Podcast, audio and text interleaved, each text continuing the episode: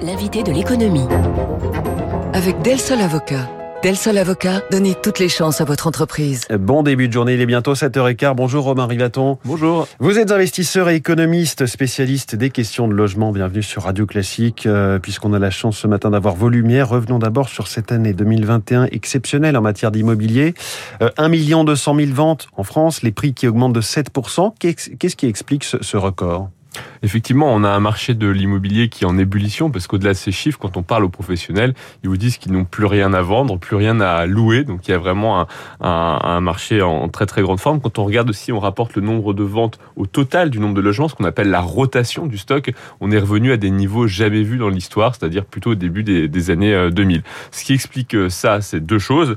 D'une part, l'appétit des Français pour la pierre n'a jamais été aussi haut. Un appétit pour la résidence principale, mais aussi un appétit pour l'investissement investissement locatif.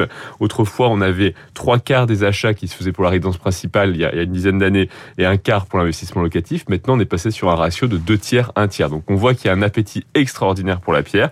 Et de l'autre côté, il y a encore des conditions de crédit extrêmement facilitatrices, euh, les taux notamment, même si le reste des autres ouais. conditions, c'est un peu durci. Le crédit particulièrement débridé, on a ce taux moyen d'1,06%, toute durée confondue pour le crédit immobilier en novembre selon l'Observatoire Observatoire Crédit Logement CSA. Est-ce que ça peut continuer? Alors, les taux, on sait qu'on a atteint quelque chose qui est un plancher. C'est-à-dire qu'aujourd'hui, on atteindra, on, peut baisser un tout petit peu peut-être, mais on est quand même sur un plancher. Et on a plutôt eu un durcissement des autres conditions, que ce soit le taux d'effort, donc le ratio entre vos revenus et le coût de votre crédit, et la durée du, du, crédit qui, elle, a été bloquée à 25 ans. Ce sont deux mesures qui ont été bloquées réglementairement par le Haut Conseil à la stabilité financière qui s'inquiétait d'une bulle du crédit ouais. au sein de l'économie française. Ouais. Et donc ces deux contraintes font que désormais, ça a quand même limité, ça va limiter en tout cas la capacité à s'endetter pour, pour le futur. Alors vous parliez de bulle, c'est un petit peu l'interrogation. Alors ça nous ramène au subprime 2007, 15 ans en arrière. Ce matin, dans les échos, le président du conseil de surveillance prudentielle de la Banque Centrale Européenne dit, on voit bien que le marché immobilier s'échauffe dans plusieurs États membres. Est-ce qu'on a peut-être une bulle? On sait que les bulles, elles existent que quand elles éclatent, mais exactement. Alors c'est vrai que ce phénomène d'appétit pour l'immobilier, il n'est pas restreint à la France. On le retrouve partout dans le monde, vraiment partout. Euh, donc dans les États-Unis, en Asie, en Europe et en Europe, la BCE, ça fait plusieurs trimestres effectivement que la Banque centrale sonne, tire la sonnette d'alarme en disant aujourd'hui, on constate une bulle du crédit. Alors avant que ce soit une bulle des prix, c'est une bulle du crédit oui. au particulier. Euh, la question, c'est est-ce que les prix sont surévalués? Il y a eu une progression très très forte hein, l'année dernière des, des, prix à, à l'immobilier ancien, notamment en province, hors de hors de la région Île-de-France.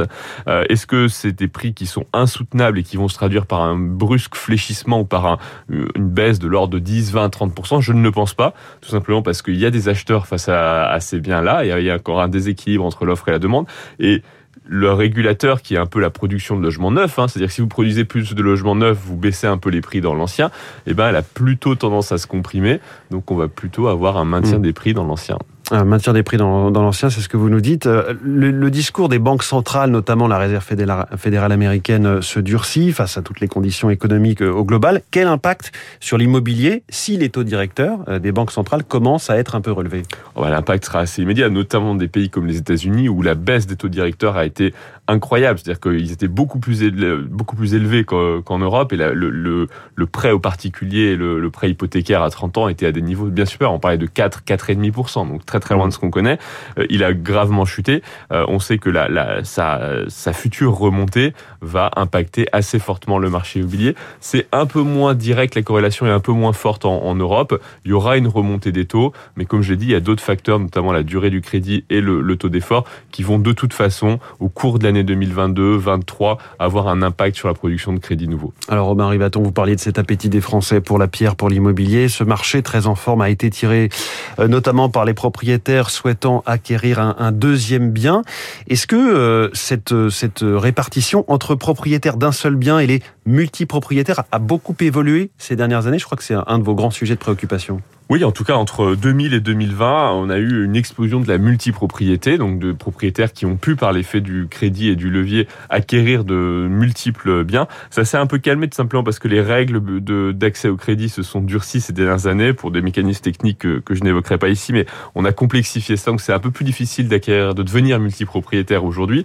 Mais vous avez un stock de multipropriétaires et l'INSEE a publié des, des statistiques en décembre assez révélatrices là-dessus, montrant que le taux de multipropriétaires qui possédait plus de 5 appartements, donc quand même un patrimoine conséquent, représentait 62% de l'offre locative à Paris, 58% à Lyon, et j'en passe. Donc on voit bien que aujourd'hui l'offre locative dans les grandes villes, c'est une offre locative faite par des gens qui sont beaucoup multipropriétaires. Et ça renforce la difficulté de l'accessibilité?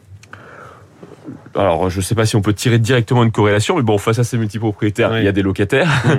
Et donc euh, ces locataires, aujourd'hui, ils n'ont pas ni la capacité à créer l'apport suffisant pour devenir un jour euh, propriétaire, puisqu'ils restent bloqués dans, dans, le secteur euh, dans le secteur locatif. Et de toute façon, les biens à la, à la vente sur le marché sont en nombre limité, puisque ces multipropriétaires n'ont pas un intérêt à vendre leurs biens aujourd'hui. C'est une source de revenus et de patrimoine assez mm. conséquente. Alors Robin Ribaton, on voit avec l'interview d'Emmanuel Macron au Parisien la semaine dernière, avec Également la note du, du Conseil d'analyse économique fin décembre que la question des droits de succession est à nouveau mise sur la table. Globalement, les propositions euh, politiques d'un Emmanuel Macron ou d'une Valérie Pécresse ne sont pas dans le sens d'une plus grande taxation. Non, c'est pas dans le sens d'une plus grande taxation. Et pourtant, comme je l'ai dit, tout ce patrimoine accumulé de multipropriétaires entre 2000 et 2020, vous allez, il va être progressivement remboursé sur les 20, 30 prochaines années. Et à un moment, se posera la question de sa transmission, de son héritage.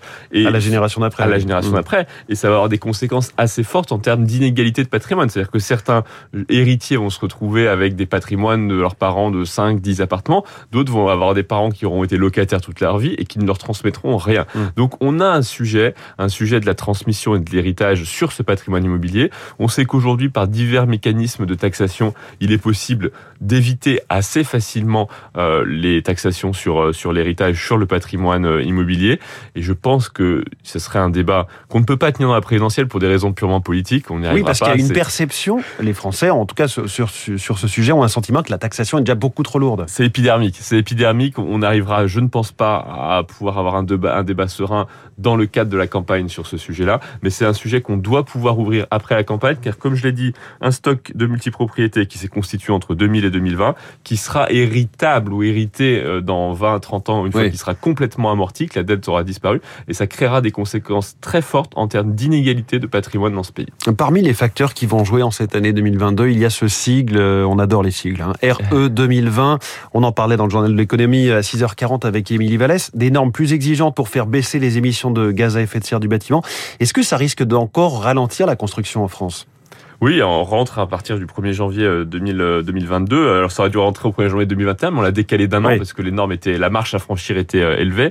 La RE 2020, c'est une obligation de faire des bâtiments qui soient beaucoup plus efficaces énergétiquement. Moi, je suis très favorable à, à ces mesures, à condition de laisser les professionnels choisir le chemin pour y arriver. C'est-à-dire ne pas leur, leur donner un objectif ambitieux, certes, mais leur laisser la liberté de savoir comment y accéder. Il faut voir aussi qu'au-delà de la RE 2020, on a plusieurs autres dispositifs, notamment le diagnostic de performance énergétique énergétique, euh, diagnostic de performance énergétique qui a été revu en juillet, qui devient normatif. Je crois que là, tous les propriétaires l'ont bien en tête. Hein. Ah, les, les, conditions ont changé, c'était pas clair du tout, ça a été revu et corrigé au cours de l'été. C'est devenu quelque chose d'assez euh, fort pour les propriétaires, puisque les logements qui sont notés G, F ou E, pardonnez-moi de la complexité. C'est les étiquettes avec les petites les couleurs. Étiquettes avec les petites couleurs de A à G. Ceux qui sont G, F ou E seront progressivement interdits à la location à partir de 2023 jusqu'à 2028. Et donc, ça va avoir des impacts concrets. Et c'est un peu pour pour la première fois qu'on touche à l'immobilier du point de vue écologique. Et donc on va sortir du parc locatif, du parc de logement, des logements, pour des raisons qui ne sont pas des raisons de salubrité ou des raisons de sécurité, mais des raisons écologiques. Et mmh. donc, en faisant ça, on joue un peu aux apprentis sorciers, si vous me permettez l'expression. On a mal évalué l'impact. Eh ben, c'est difficile à évaluer. Alors, je dis pas que c'est facile, hein, c'est un exercice extrêmement difficile. Et donc, on voit bien qu'aujourd'hui, il faut un petit peu réévaluer pour faire en sorte que on est quand même dans la pyramide des besoins. Il y a d'abord se loger, il y a ensuite se loger bien, et il y a après se loger vert. Et il faut bien avoir en tête que se loger tout court, c'est le plus important. Bon, quelque part en, en un mot, on peut résumer ça avec le mot pragmatisme. Oui, je pense que mais c'est la démarche dans laquelle aujourd'hui sont tous les acteurs, y compris le gouvernement sur ces sujets. Il y a une volonté d'être pragmatique. Il faut que le, le, logement participe à la transition écologique, mais il ne faut pas que ce se fasse au détriment de la population. Voilà, le bon sens exactement au micro de Radio Classique, c'est celui de Robin Rivaton. Vous l'entendez ce matin, investisseur, économiste, spécialiste des questions de logement. Merci beaucoup, Robin Rivaton. Merci à vous. Invité de l'économie de Radio Classique. Bonne journée. Il est 7h24. L'info politique et les unes de la presse.